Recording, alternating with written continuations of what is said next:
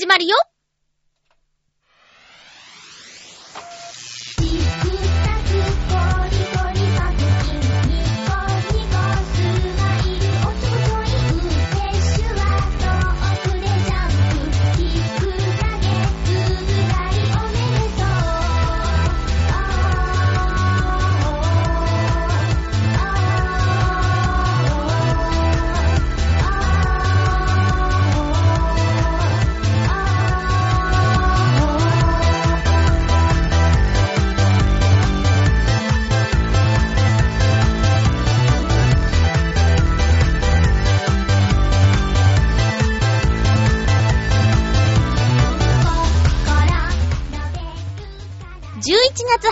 まゆっちょのハッピーメーカー。この番組は、ハッピーな時間を一緒に過ごしましょうというコンセプトのもと、ちょあへよ .com のサポートでお届けしております。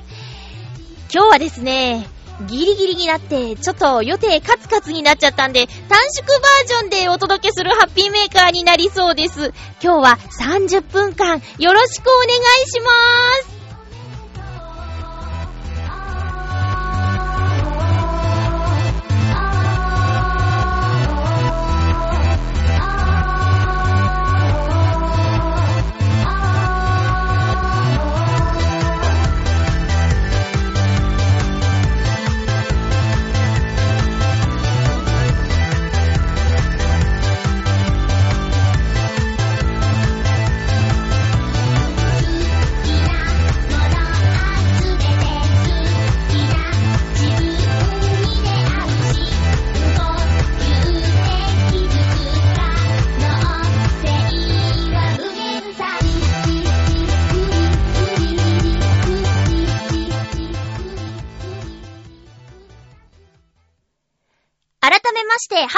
まゆちょこと、あませまゆです。皆さん、元気ですか？えー、月曜日に収録しているんですが、朝、めちゃんこ、冷えましたね。えー、これから多分毎日のように言われると思うんですけど、今シーズン最低気温みたいなね、えー、どんどんどんどん低くなっていくんでしょうけど、今日まさにね、急に冬が来たなぁという感じでした。えー、北海道札幌では、例年より2週間遅れの初雪が降ったいや、ん？積もった？とにかく雪が2週間遅れてきたんだって。だからね、なんかちょっと寒いのは嫌だけど、そういう雪が遅れるとか、なんかちょっとずつ暖かくなってきちゃってるのかな？地球温暖化みたいなことを考えると心配だったりもするんですけどね。これから、えー、11月、12月、1、2、3月ぐらいまで寒い時期が続くかと思うと、もう頑張らなくちゃなって思うんですけどね。何せ私、まゆっちょは夜勤をしておりまして、えー、外にね、出ることも多々あります。えー、外で半日ずっといることもあります。それはね、北海道とかね、北の方が寒いよっておっしゃるる方もいると思うんですけど、ある方に言われましたよ。まゆちょ、あのね、寒いところは寒いってね、言われるけど、あんたみたいに何時間もずっと外に出てないからそういうところの人はと。あの、長い時間いたらね、大変なことになるから、そんなにね、いないはずだということ言われまして、確かに。えー、あんまり北の方に比べれば、えー、寒くはないのかもしれない。まあ、言ってもマイナス5、7ぐらいまでしか行かないですけど、そこにね、2時間も3時間もいることはないので、気をつけろと言われまして、本当にそうですね。えー、体が資本なのでね、皆さんもですけど、ほんと気をつけてくださいね。えー、っと、お便り紹介していきます。今日ちょっとごめんなさいね。30分の放送になっちゃいます。えー、で、今日はね、え、帰り道にイタジェラを聞きながら帰っていたんですけど、あのー、イタジェラでも言ってたけど、最近ね、ちょっとチョアヘヨで、あの、長い放送時間の番組が増えているということなので、えー、このハッピーメーカーの短縮された30分間、いつもは聞いてないけど、ちょっと聞いてみようかな、みたいな他の番組聞く時間に当てていただけたらな、なんて思ってます。ちゃんと帰ってきてくださいね。えー、前回の放送についてのお便りいただきました。フクロウのキスさんありがとうございます。まゆっちょさん、ハッピー、ハッピー？前回の放送について、はい。えー、私にとって沖縄はまだ未、未踏の土地なので、アンテナショップにあるというソフトクリームはほとんどが食べたことがないものでした。今度銀座方面に遊びに行くときには、ぜひ立ち寄りたいと思います。それから、ミキサーは今手元にはなく、実家に帰った時にしか使えません。しかし、あると便利ですよね。それでは、ということで、袋のキスさんありがとうございます。袋のキスさんの、あの、ソフトクリーム、いろんなところでいろんな味のソフトクリームを食べたよっていうリストをね、以前見せてもらったことがあるんですけど、そこにもしかしたら追加されるかもしれないんですね。まだ食べたことのないソフトクリーム。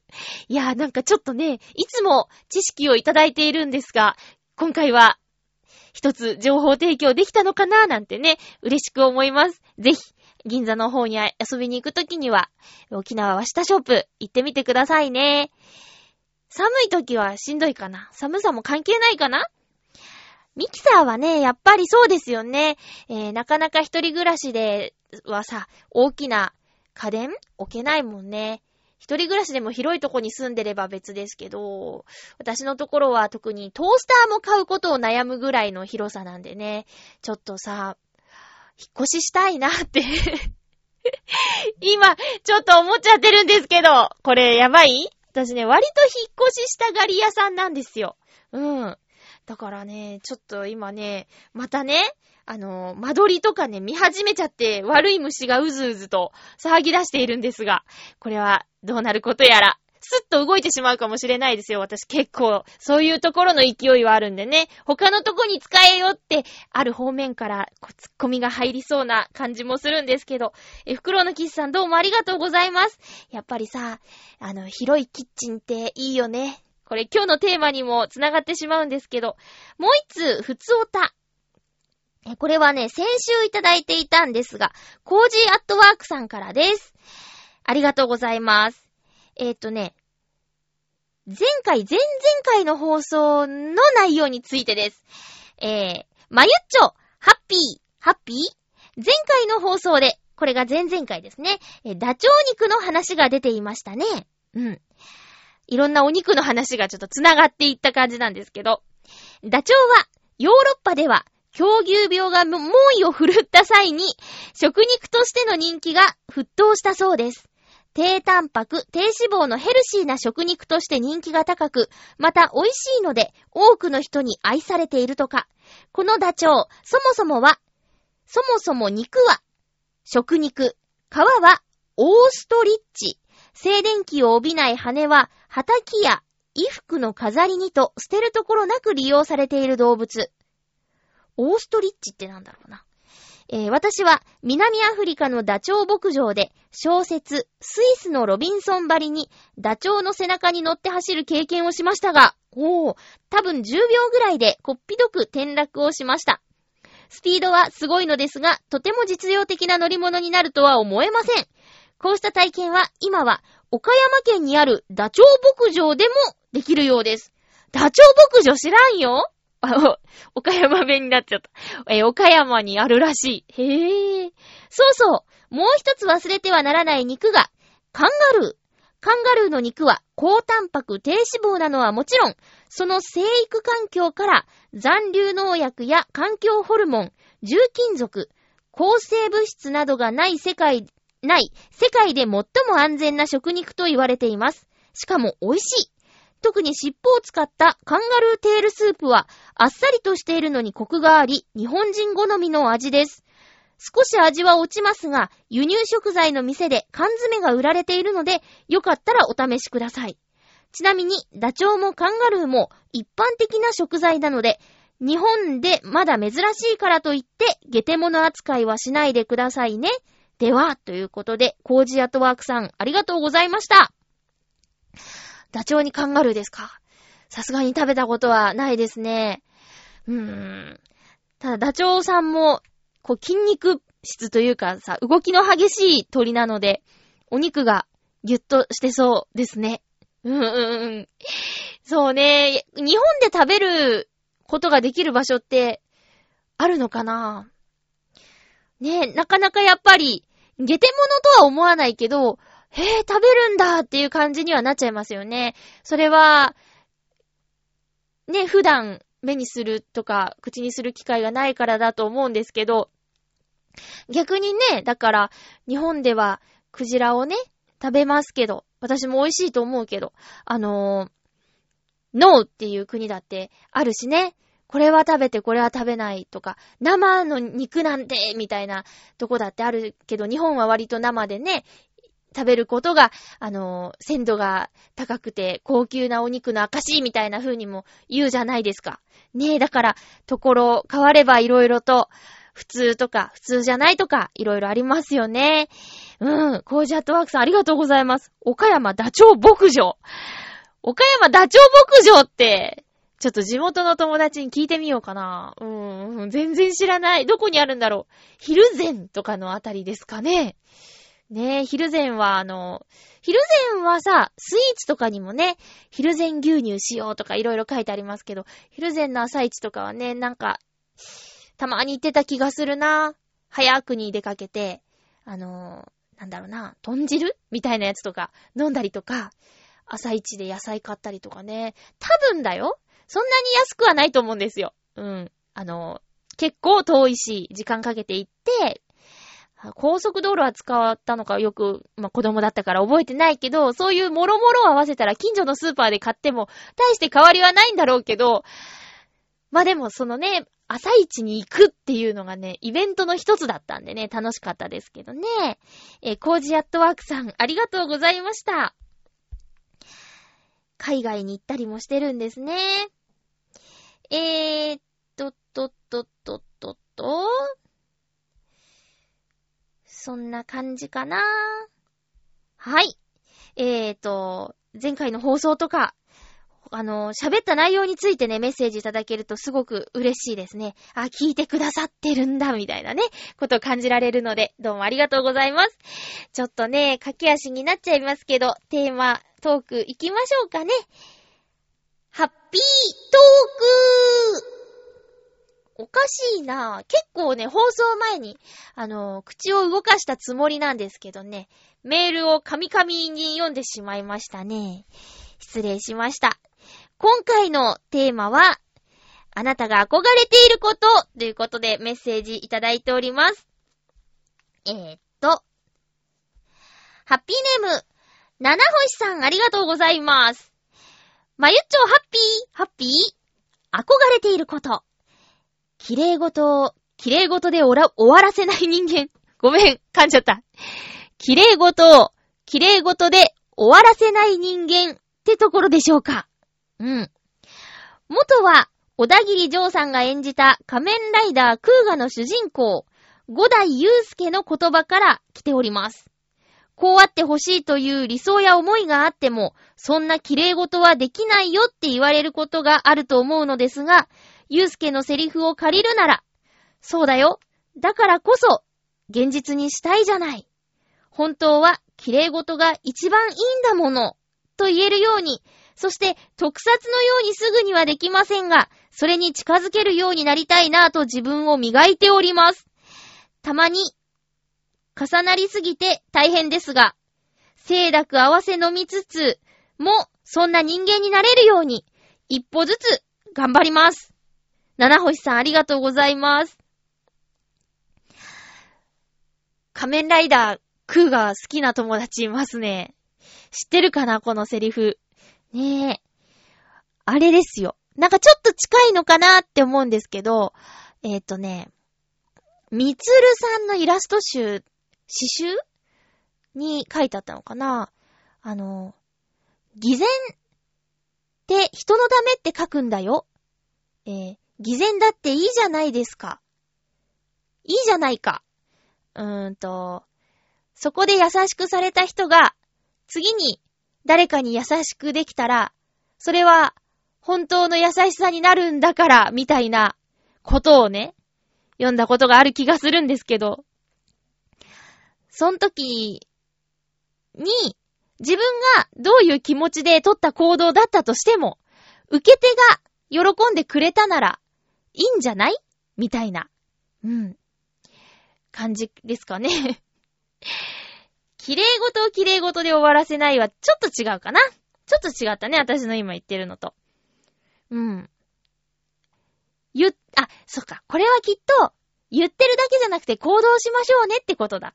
ね、きっとね。うん。そうね、なかなか言うのは簡単だけど、こう行動に移すのってなかなか難しいですよね。例えばこう、席を譲るとか言うのもね、ありますよ。多分皆さんも経験あると思うんですけど、譲ったら怒られたみたいなね。そんな歳じゃないわいみたいなことをね、言われたことがある人は、ちょっとね、席を次に譲るときに、あ、この人、怒ったら嫌だな、とか ちょっと思っちゃうんです。前怒られたな、とか。だけど、まあ、そこはね、わかんないから。どういうリアクションが返ってくるかなんて。だから、まあ、すっと譲ると。うん。ね。そういうことなのかな うん。綺麗事が一番いいんだもの。うーん。綺麗。綺麗事。綺麗事っていう言葉の持つイメージが、なんとなくこう、ちょっと、良くないのかもしれないね。うん。だけど実際それを、その内容だけ見れば、それは素敵なことだから。うん、できた方がいいですよね。七星さん。自分を磨いていますっていう言葉もまた素敵だなと思うんですけど、最近ね、ちょっといろいろと私ね、とっちらかっちゃってて。ね、あれもしなきゃ、これもしなきゃ。あれもしたい、これもしたいもあるんだけど、もう気分によって追われてる感じがね、あったりもするんですよね。うん。だからね、まあ、メンタルな部分で、いい時も悪い時もあると思うんですけど、七星さん、私も一緒なんでね、えー、じわりじわりと、自分の心が疲れない程度に頑張っていきましょうね。メッセージ、ありがとうございました。続きましては、えー、と、うん、ハッピーネーム、フクロウのキスさん、ありがとうございます。まゆっちょさん、皆様、ハッピー、ハッピー？今回のテーマ、憧れていることについて。私が憧れていること。それは秘密です。笑い。こればかりは、この世の人どころか、神にも悪魔にも話せません。それでは、何？なんだこりゃ。なんでしょうね。意味深。憧れていることは話せませんか？そうですか。なのにメールをくださってありがとうございます。不思議なメールですけども。うーん。よくね、あの、神社とかで、願い事をして、その願い事を人に話すと、叶わないとかって聞いたことあるけど、そういう感じなんですかね。憧れていることを人に話すと、それが実現しないとか思っていらっしゃる？のかな？まあまあまあまあ。神にも悪魔にも、まゆっちょにも話せないという。そうか。ちょっと残念だけど、まあしょうがないね。それがポリシーだもんね。うん。その、でも憧れていることはあるっちゃあるってことですか？ねえ。叶うといいですね。うん。近づけるといいですね。袋のキスさんどうもありがとうございます。続きまして、えー、ハッピーネーム、コージアットワークさん、ありがとうございます。まゆっちょハッピー、ハッピー。子供の頃に憧れたのはアフリカ。特に中部から南部にかけてです。ただ実際に行ってみると、予防注射や滞在中の飲み薬、刺す虫もいっぱい。なかなか土地に溶け込むことができず、人や生活もテレビで見るようなものではありませんでした。それでも都市ではない場所への憧れはあり、今行ってみたいと思う国はモンゴル。遠く地平線あたりを通ることを、通る車を見て、今日は通行人が多いな、とか言ってみたいですね。おー、コージアートワークさんありがとうございます。憧れの国の話をしてくださいましたね。うーん。いや、見ると聞くと、じゃあ大違いってことでしょうか？アフリカね。やっぱりテレビとか、そういう映像、画像のイメージってだいぶあるけども、なんとなく、それと、のギャップがあったんですね。うん。実際行くとなると、まあ、日本とはだいぶ環境が違うと思うから、予防しなきゃいけないこととか、気をつけなきゃいけないこととか、いろいろあるとは思うんですけど、実際そうだったんですね。モンゴルか。モンゴルってあの、なんか、キャンプみたいな、小屋、丸っこい小屋のやつかな。ヤギのミルクとかっていうイメージがとりあえずあるんだけども、どうしても数歩の白い馬の世界を思ってしまうけど、あれは昔話だからね。今のモンゴルは違うかな？ねえ。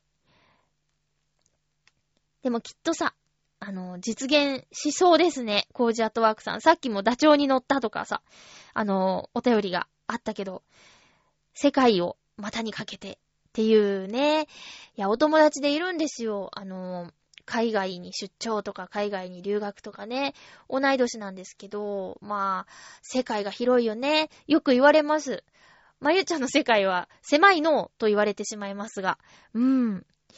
まあ、そうなのかな。だけど、この、まあ、その子から見れば狭い世界も私にはまだまだ知らないところがいっぱいで、えー、満たされてはいて、あんまりね、あの、海外に行きたいっていう願望がね、ないんですよね。うん。旅とかもそうだな。海外旅行より日本の旅行の方が行きたい気持ちは強いかな。うん。まあ、人によるよ。それもね。正解はないんで ですよ。ないんでですよ。え、っと、うんうんうん。私の憧れていることは、えー、楽器かなやっぱり。楽器を、こう、意のままに操れる人は憧れますね。あとは、うん、幸せのパンっていう小説を読んだんですけど、あの世界とか、まあ、ゆこちゃんも好きだと言ってた西の魔女が死んだっていう小説の中の世界とか、あれは映画も見たんですけど、まあ、すっごい憧れではあるね。うん。ああいう生活あとは、和風総本家っていうテレビは大好きなんですけど、えっ、ー、と、職人さんとかにも憧れますね。うん。こう、コツコツと一つのものを作り上げていくとか、伝統とか、そういうのいいなーって思うね。うん、憧れます。あとはね、そうね、時間を気にしないで旅をするとかも憧れますね。うん。憧れはね、いろいろあります。あの、広いキッチンに今猛烈に憧れております。これは、えー、ないものねだりなのかもしれませんがね。うん。憧れ。憧れていることは、あとは、お腹が割れている人とか 割りたい割りたいと思いながらなかなか割れないんですよ。ねえ。これは、まあ、努力が足りないだけなんですけどね。うん。人が想像できることは必ず実現できるなんていうテレビのキャッチフレーズもありますから、えー、憧れていることを思い描いていれば、いつか、えー、それに向かって道が開けていくこともあるかもしれません。皆さん、憧れを常に持って、それに向かって進んでいきましょうね。フクロウのキスさんの憧れも実現しますように。えー、以上、ハッピートークのコーナーでした。メッセージ紹介します。えー、っとね、メッセージは、はい。ハッピーネーム水なぎさんからいただいています。ありがとうございます。まゆっちょ、ハッピー、ハッピー？以前にもメールで書かせていただいたようで、先日、あれ？書いてくれたこと忘れているのかな？先日、舞浜アンフィシアターで行われた宇宙戦艦ヤマト2199音楽団大式典に行ってきましたので、そのご報告です。メールくれたよ、行ってくるって。はい。えっ、ー、と、とても大きく綺麗な会場で演奏も素晴らしく良かったのですが、私としては全体的には少々不満というところでした。おというのは、会場は演奏よりも演劇に向いている作りのためでしょうか ?120 人にも及ぶ吹奏楽団の演奏でも音の通りが悪いのか、一度音をマイクで拾ってそれをスピーカーから流すという方法が取られていたため、音のバランスがあまり良くなかったです。プログラム的にも過去に参加したヤマトのイベントや、宮川明さんの演奏会と内容がダブる部分が多く、新鮮味に欠けたのも不満の理由の一つです。うん。ですので、私としては次に期待というところです。次回はぜひ、吹奏楽団ではなく、バイオリンなどの弦楽器を加えたフルオーケストラの演奏で、オーケストラの演奏向けに設計されたホールでのコンサートを希望します。10年以上前に聞いたフルオーケストラでの感動をもう一度味わいたいです。ドレスコードがあっても、チケット代が高くてもいいもので、ん？高くてもいいので、実現してほしいですね。エヴァンゲリオンでできてヤマトでできないはずはないと思いますので。ではでは、ちょっと愚痴っぽいメールになってしまってすいません。メッセージありがとうございました。演劇用っていうか、まあ、サーカス用ですからね、元は。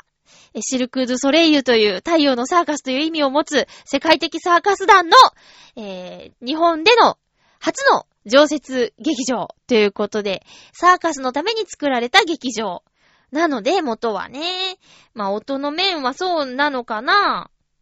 うん。ただね、そのシルク・ド・ソレイユの公演の時も、生演奏は生演奏だったんですけどね。うん。だからマイクを通してってことは、ホールっていうよりも、エンジニアさんの ちょっとしたあのね、バランスの悪さっておっしゃってるんで、そっちじゃない？ね。おそらく。うん。そう、生演奏だったから。で、それもきっと、あの、フルエ、オーケストラとかじゃなくて、それぞれの楽器の人がいてって感じだったから、あの、マイクを通してっていう手法ではあったと思うんですよ。だから、その時に特に違和感なく、うーん、クレームもなくやっていたということは、やっぱり、その、ミキサー関係の何かトラブルだったんでしょうかね。あとは、水なぎさんの耳が、目が、超えすぎているっていうのも原因の一つかもしれないですね。いる、いいものをいろいろ見ているがために、ちょっと厳しくなっているのかもしれないですね。多分同じものを私が見たら、わーすごいすごいって言ってたかもしれない。えーと、エヴァンゲリオン、新劇場版9。皆さんもう見ましたでしょうか？私、公開初日、前浜エクスピアリにふらーっと行きました。何の予約もなしに。エヴァンゲリオンの9、大人一人お願いしますって言おうと思ったら、エヴァンゲリオンって言い切る前に、あ、申し訳ございません。本日分すべて完売でございますって言われたんです。私、踊る大捜査線とか、割と対策をね、エクスピアリで初日に干渉してるんですけど、あのー、売り切れっていうね、発言は今までに初めて聞きました。エヴァンゲリオンってすごいんだなと改めて実感して、えー、月曜日時点でまだ見ていません。あの、なんだっけな、中根さんのコントライブに行くときに、新劇場版のコントをやるって言うんで、レンタルで1と2見たんですよ。ジョとハですか。まあ、その後テレビでやってしまうっていうことがあったんですけど、で、そのジョとハを見たから、続きが気になって Q も見ようと思って行ったら、もう売り切れっていうね。一番前も端も開いてないのかいっていう驚きの結末だったんですけど、皆さんは見ましたでしょうか？見た方は、なんか疲れたという感想をね、言う人もいるんですが、ちょっと心配なんだけど、とりあえず、行ってみたいと思います。まさかのマイハマーイクスピアリで、シネマイクスピアリで上映するとのことなのでね、えー、行ってきたいと思います。ということで、ちょっと今回はね、短縮バージョンだったんですが、次回の予告をしたいと思います。えー、次回は11月の27日の放送を25日に収録します。テーマは、僕の寒さ対策。毎年この時期になるとやるテーマなんですけど、ぜひ私を助けると思ってですね、あの、寒さ対策、提案よろしくお願いします。いいものがあれば私の夜勤に採用したいと思いますので、え僕の寒さ対策、寒さをどうやって乗り切っていますか。寒さ対策グッズ、寒さを乗り切る思考など、いろいろ教えてください。ということで、ちょっとね、今日の放送はヘロヘロで申し訳なかったですけど、えー、30分間のハッピーメーカー、お相手は、まゆっちょこと、あませまゆでした。また来週ハッピーな時間を一緒に過ごしましょう。ハッピー